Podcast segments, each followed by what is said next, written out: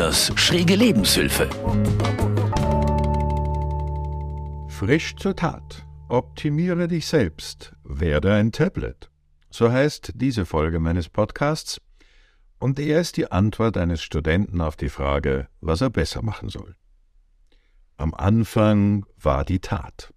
Diesen fulminanten Satz hat unser bekannter Dichter Fürst Johann Wolfgang von Goethe in die Welt gesetzt. Dr. Faustus spricht ihn. Und recht hat er, es muss etwas getan werden. Tatenlosigkeit ist geradezu unanständig. Machen Sie mal was. Optimieren Sie sich. Auch Sie, die Sie gerade diesen Podcast hören. Wenn Sie meinen, es würde genügen, meiner Stimme aufmerksam zu lauschen, aufgemerkt. Sie könnten währenddessen Mails checken, eine Nachricht schreiben und anderes mehr. Das haben wir ja hoffentlich in der Corona-Zoom- oder Teams-Zeit gelernt, die praktische Kombi. Ich schaue in den Bildschirm, bin sichtbar oder auch unsichtbar, mache aber etwas ganz anderes, Wichtigeres. Das spart Zeit und ist effizient und effektiv. So soll es sein. Konsumieren und produzieren. Diese beiden Rollen hat der doch kulturell perfekt eingehegte Kapitalismus für unser Leben vorrätig. So nennt es Rainer Bucher zumindest. Das macht zwar die Vielfalt menschlichen Lebens durchaus überschaubar, aber alles andere überfordert ja auch nur. Was haben wir aber noch gelernt? Es genügt nicht einfach nur Konsument zu sein.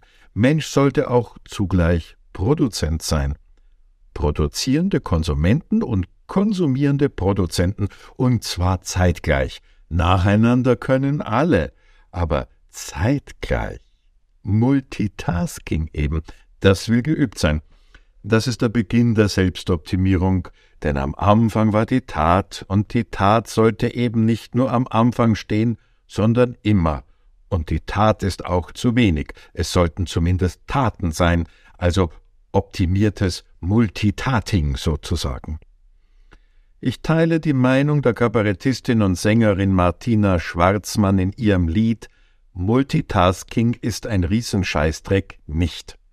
Hier spricht doch eine Frau, die diese beiden Rollen noch nicht verinnerlicht hat und sich der Profitlogik, die dahinter steht, offenbar noch nicht unterworfen hat.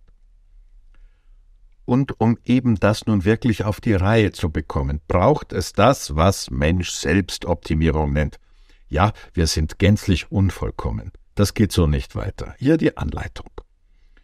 Es gab zu meiner Jugendzeit Menschen, die ein großes Interesse an Automobilen und Motorräder hatten, und sie schraubten jede freie Minute daran herum, optimierten eben die Leistung, die Lautstärke und wenn es sein musste, die Lackierung. Schneller, leiser oder lauter bei Bedarf und glatter, das war das Ziel. Nun haben wir es zum Beispiel bei einem Motor mit einer sogenannten trivialen Maschine zu tun. Heinz von Förster, ein österreichischer Physiker, leider schon verstorben, hat diesen Begriff geprägt. Keine Sorge, es wird nicht kompliziert, aber ein wenig komplexer. Also reduziert auf das Nötigste lautet die Funktionsgleichung zum Beispiel eines Lichtschalters f von x ist y. Ich drücke den Schalter und es funktioniert also das Licht leuchtet. Ein Motor ist um einiges komplexer, aber es ist das gleiche Prinzip. Schalter drücken, Schlüssel drehen, der Motor brummt. Jetzt sind wir Menschen blöderweise keine trivialen Maschinen, sondern wie Heinz von Förster es sagt, ein nicht triviales System. Und das ist nun mal nicht wirklich eindeutig und auch nicht so berechenbar, denn es hat mindestens zwei Ausgangszustände, das triviale System nur einen. Und denken Sie nur an Ihren Partner, die Kinder, die Mitarbeiter. Da weiß man ja nie, was denen gerade so einfällt. Und das variiert täglich, ja stündlich. Selbst meine Hündin reagiert je nach Tageslaune, Stimmung, Hormonlage, Hunger, Ablenkung durchaus variantenreich und sehr verschieden. Und solche nicht trivialen Systeme machen die Angelegenheit für das Produ und Konsumieren viel zu kompliziert. Aus diesem Grund muss dieses nicht triviale System, genannt Mensch, so weit wie möglich optimiert werden, also reduziert werden zu einem trivialen System, damit eben das Konsumieren und Produzieren besser läuft. Das ist jetzt alles eine Frage der richtigen Algorithmen. Sollten sich jetzt bei Ihnen irgendwie ungute Gefühle breit machen, optimieren Sie die gleich mal, denken Sie positiv. Das ist eh das Entscheidende. Machen Sie sich keine Schranken ins Hirn, wenn es ums Optimieren geht. Denn wenn Mensch diesen Zustand eines trivialen Systems erreicht hat, dann ist er ein berechenbares Ding, ein Produkt, eine Ware. Und das ist für einen gewinnorientierten Markt einfach einfacher. Noch zu abstrakt. Also Optimierung konkreter. Es geht in diesem Beispiel um die Transformation des Menschen in eine Art Tablet. Sie werden solch oder ein ähnliches Teil besitzen. Das macht es anschaulich. Schlank und rank ist es, und so sollten wir auch sein. Schlank und rank. Das ist das Schönheitsideal dieser Tage. So schlank, dass Mann oder Frau geradezu zweidimensional wird. Das ist nicht nur platzsparend, sondern auch praktisch. Denn, wie bereits gesagt, im optimierten Leben gibt es nur zwei Dimensionen. Sie erinnern sich, Produ oder konsumieren. Für eine dritte Dimension ist da kein Platz. Und zweitens, die Oberfläche sollte glatt sein keine Unebenheit. An nichts sollte Mensch hängen bleiben, kein Härchen am falschen Platz, wenn überhaupt. Und nichts an sich heranlassen. Teflonoberfläche, an der alles abperlt. Fast alles. Denn nun lässt sich über diesen zweidimensionalen glatten Menschen wie bei einem Tablet drüber wischen und streichen, um ihn oder sie in Aktion zu bringen. Nicht wirklich berühren und in eine Beziehung treten oder gar streicheln. Nein, nein, das lenkt ab. Wischen, Streichen genügt. Wischen und Streichen mit Sehnsüchten, Bedürfnissen und Wünschen, die so geweckt werden. Und dann werden in diesem trivialen System diverse Applikationen, genannt Apps, sichtbar, für die nun wiederum zwei Kategorien wesentlich sind. Sie ahnen es schon, produktivitätsunterstützende und Apps, mit deren Hilfe Mensch unkompliziert und einfach konsumieren kann. Damit diese Funktionen reibungslos funktionieren, müssen sie immer geladen und online sein. Omnipräsent. Dumme Frage, äh, wie zum Beispiel für wen oder was wir das machen oder wozu, also die Sinnfrage. Einfach zu beantworten. Es geht um Gewinne und das Gewinnen.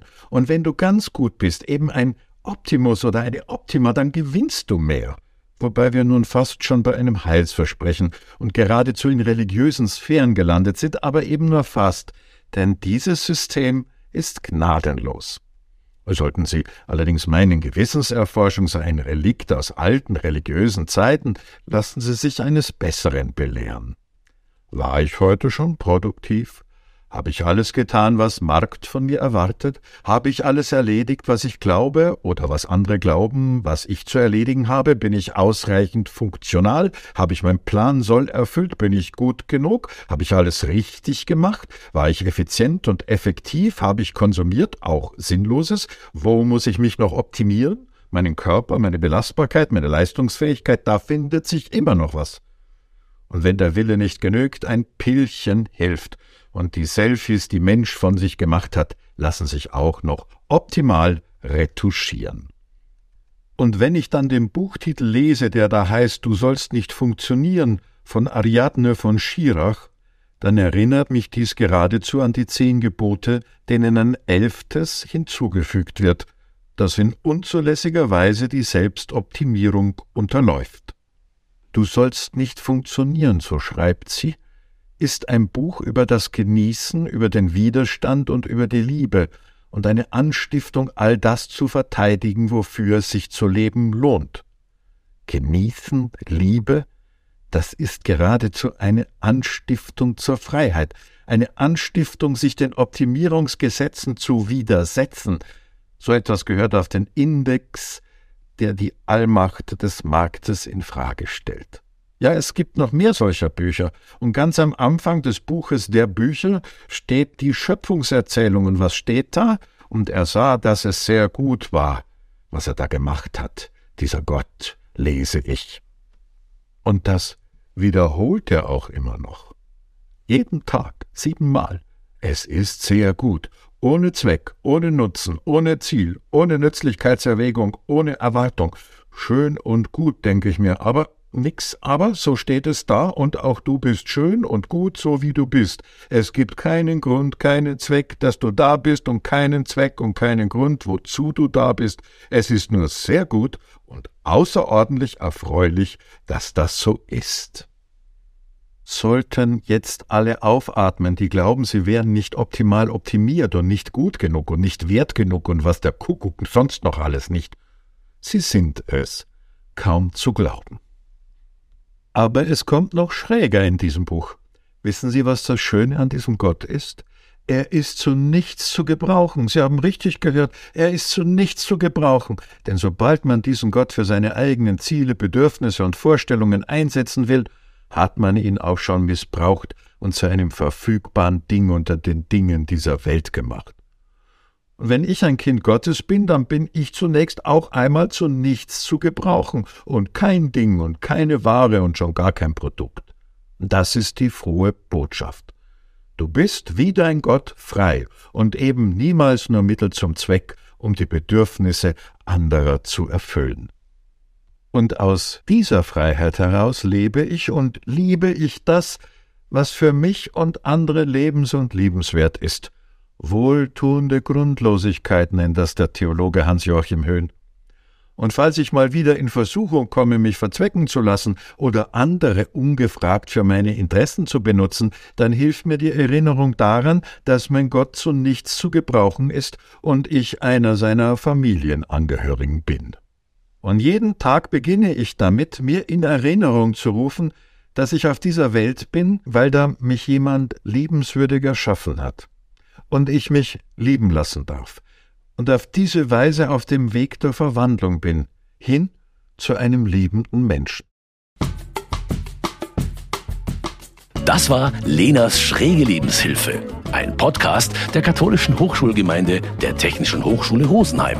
Getextet und gesprochen von Hochschulseelsorger Karl-Heinz Lehner. Produziert vom katholischen Medienhaus St. Michaelsbund.